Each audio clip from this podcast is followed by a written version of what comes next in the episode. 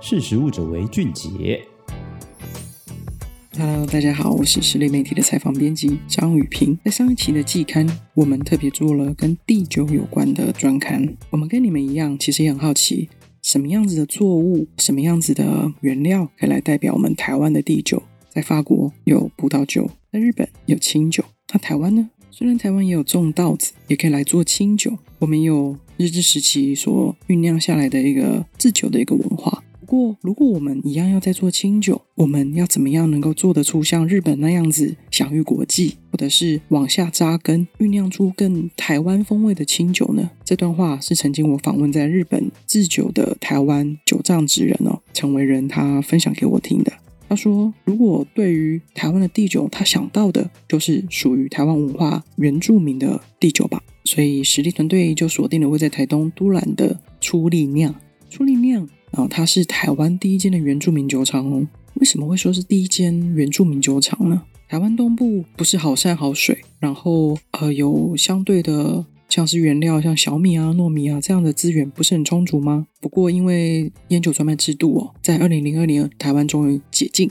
哦，终于可以开放我们民间来制酒之外呢，主要因为台东的东部资源其实也有所限制哦。我们知道，在台湾制酒必须要在工业区哦，那有相当的一些困难度。那另外还有就是在东部呢，啊，不同的部落他们有自己的制酒的文化。那初力酿它的特色就是，除了它是用糯米做做的这个。在地地酒的糯米酒哦，主要是因为他们复兴了、富裕了都兰部落特别的酒曲药草。那我们先来聊聊初力酿这个名字好了。呃，我问这个创办初力酿的徐正权哦，他跟我说，初力是其实是年轻原住民他们常常用的一个语助词，像是加油啊、坚持啊这样的意思。不过，在更长辈一点，他们的这种互相打招呼的方式又有不同的语词。那他觉得希望能够用这种比较代表年轻世代的一个原住民的语言，来代表他们所复兴的这个地球的一个精神哦。所以他把出列把它变成出力酿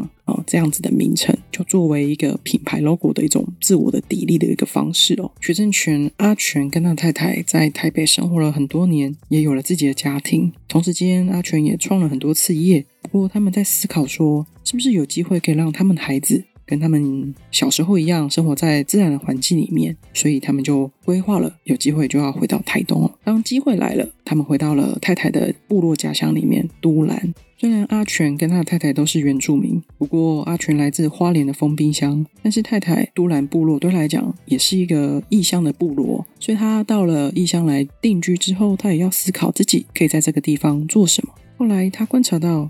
在杜兰部落有传统酿制糯米酒的习惯，他渐渐的去了解，诶，发现原来传统的糯米酒他们是会另外再去采集药草，另外做成酒曲哦来酿酒。但是他在这个部落，包含在他的家中看到岳父岳母在酿酒的过程，用的是另外去买酒曲回来制作糯米酒，所以他就引发他的好奇心。这个酒曲啊，这些药草去哪里了呢？那这个功法有没有被保留下来？他观察到说啊，原来这个制酒曲的方法已经失传了好几十年了，所以制酒曲这个功法已经中断了。那他希望说他可以重拾这个传统。不过阿全并不是都兰在地人，所以他必须养在家里面的长辈。我在初力酿的酒厂现场看到正在做酒曲的阿全的岳母。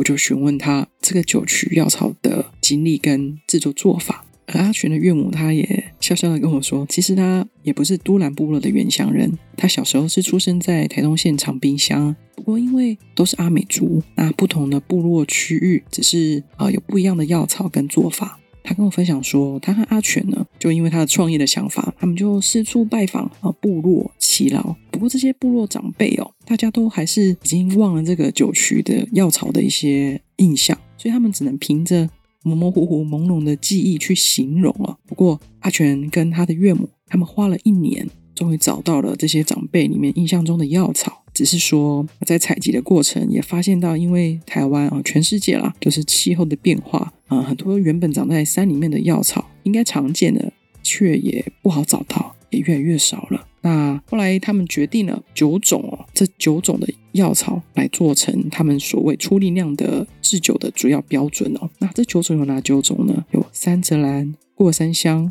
鸡母珠、山树樱、艾草、艾纳香、大叶甜香草、菊花，还有红菇九层塔这九种药草。那把这九种他们定调下来，再去跟都兰部落的长辈去确认，决定了，这就是属于都兰。这就是属于初林酿的地酒的风味哦。为什么会说是地酒的风味？因为阿全说糯米酒哦，制酒酒曲是他们这个味道的一个灵魂，所以这也是他们去努力去采集回来的一个理由。不过他也跟我透露说，虽然糯米呃这个原料很好取得，他也试过去用不同地方，比如说其他。城市其他县市的糯米品种过来酿制他们的糯米酒，但是味道就还是跟他们自己台东部落那有机种植的这个糯米还是有差哦。所以呢，不谋而合，他就用了他们自己台东在地的都兰在地这边的糯米哦，那还有他们自己制作的酒曲，才可以酿造出属于他们的味道。那这个酒曲药草要怎么做呢？阿全的岳母就跟我分享，他手里拿了这颗呃圆圆的、白白的，像一颗小汤圆这样形状的酒曲。那因为不同部落的酒曲制作呢，可以用捣碎成汁液去制作。或者是说像初酿他们这样子去把它熬煮哦，他们就是把这九种药草采集回来，整理清洗干净，然后风干之后，把它们熬煮成汁。关键哦在于他们加入了磨碎的再来米，而不是一般的糯米哦。阿群他跟我说，如果你把糯米啊磨碎之后，然后再去跟药草汁来揉成圆球，那就会变得真的就像汤圆那样。稠稠黏黏的哦，那这样就无法长出他们需要的酒曲，所以没有糯米性的这个再来米是他们主要的一个酒曲的原料之一。好，那揉成了圆球之后呢，他们就会放置在温暖的环境里面，那它们会长出菌丝。那这个白白的球其实就是菌丝哦。那再把这个圆球长出菌丝之后，放在太阳底下曝晒几天之后，那因为过程中会有沾染一些灰尘啊，或者是一些空气中的物质，再把它呃去除掉，这个酒曲就完成了。所以也就是我看到现场哦，其实我们进到初林酿之后，我们在路口就会看到正在风干的药草。然后有在玻璃瓮里面的酒曲，然后一些药草的一些图像，还有整个制成，然后还有他们糯米、糯米酒等等这样的意象去呈现他们整个制酒的一个过程。另外，他们也在酒厂里面有做了一个空间，就是让民众去体验整个制酒的。方式包含制作酒曲药草，也无私的奉献给大家。那阿全的岳母呢，也跟我们分享说，他们其实也很乐意去跟部落去分享怎么样去制作酒曲。我问他说：“哎，你们不怕不怕被学走吗？”哦，阿全妈妈说：“当然不怕啊，我们还是很希望大家这个部落可以把这个传统习俗找回来。那如果说关于生意上面的一些竞争力的话，其实开一个酒厂真的不容易，层层的关卡。”那硬体上面的设施也好，然后酿制的方式，你要酿造自己的味道，包含这药草你要去定调，你要去制造，而且越药草也越来越少。如果是在商业上面的关键，其实他们也不担心，那他们还是希望说把这个传统可以继续传承下去。不过，我们刚刚提到说，这个药草因为气候的关系越来越少了。其实阿全哦，他其实也很担心，既然找回来了，他要把他这个东西留留下来呀，要传承给后代子孙、后代的制酒的人，该怎么做呢？关键就很特别喽。阿全找到了食品工业发展研究所，他们有一项分离菌株的技术，所以把药草曲的这个酵母菌把它分离出来，然后用一些风味分析，他把这个酒曲里面的味道，把它建立成风味的资料库，就像咖啡，就像可可这样有风味轮一样。他跟我说，如果未来药草真的真的消失了以后，这些科学化分离出来的菌株，其实保留了这个酒曲的始祖哦。那未来他们在酿制呃糯米酒一样，同样的风味还是会留下来。他们建立出来的这个资料库呢，也可以去。做不一样的分析，去酿制不同的糯米酒的风味。所以阿全现在就是一边在保留这个菌株，同时用传统的方式哦来制取。但是在这个过程当中，他不断的去复制跟强化他的酵母菌的母株。他希望说，他能够制造出就像商业型的酵母菌一样，它可以来方便使用。当未来呃在都兰部落，如果啊真的有机会规模化。产制，它可以来做准备哦。同时把这个传统保留下来啊，也可以用商业化的模式去经营。这就是他用科学化方式保留酒曲，也保留了传统的文化。而且当商业化规模的时候，他们的出酒率的品质也会更稳定哦。而在都兰部落，其实也因为新冠肺炎的疫情，中断了阿美族丰年祭的祭典哦。在今年八月的时候，他们也终于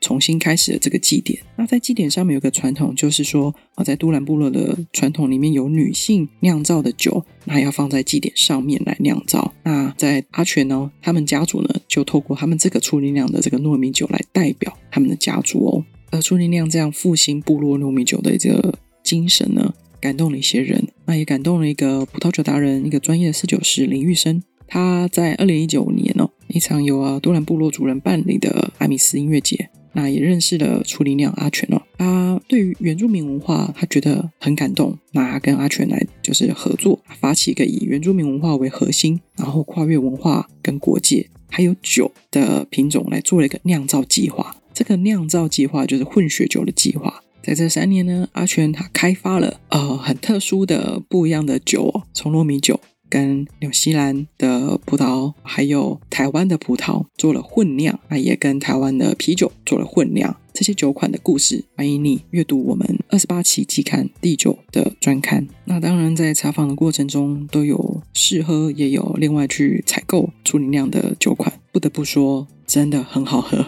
那听到这里，我还是要提醒大家：喝酒不开车，开车不喝酒，美酒还是要适度饮用哦。好喽，谢谢你今天的收听，我们下次空中见喽，拜拜。识时务者为俊杰。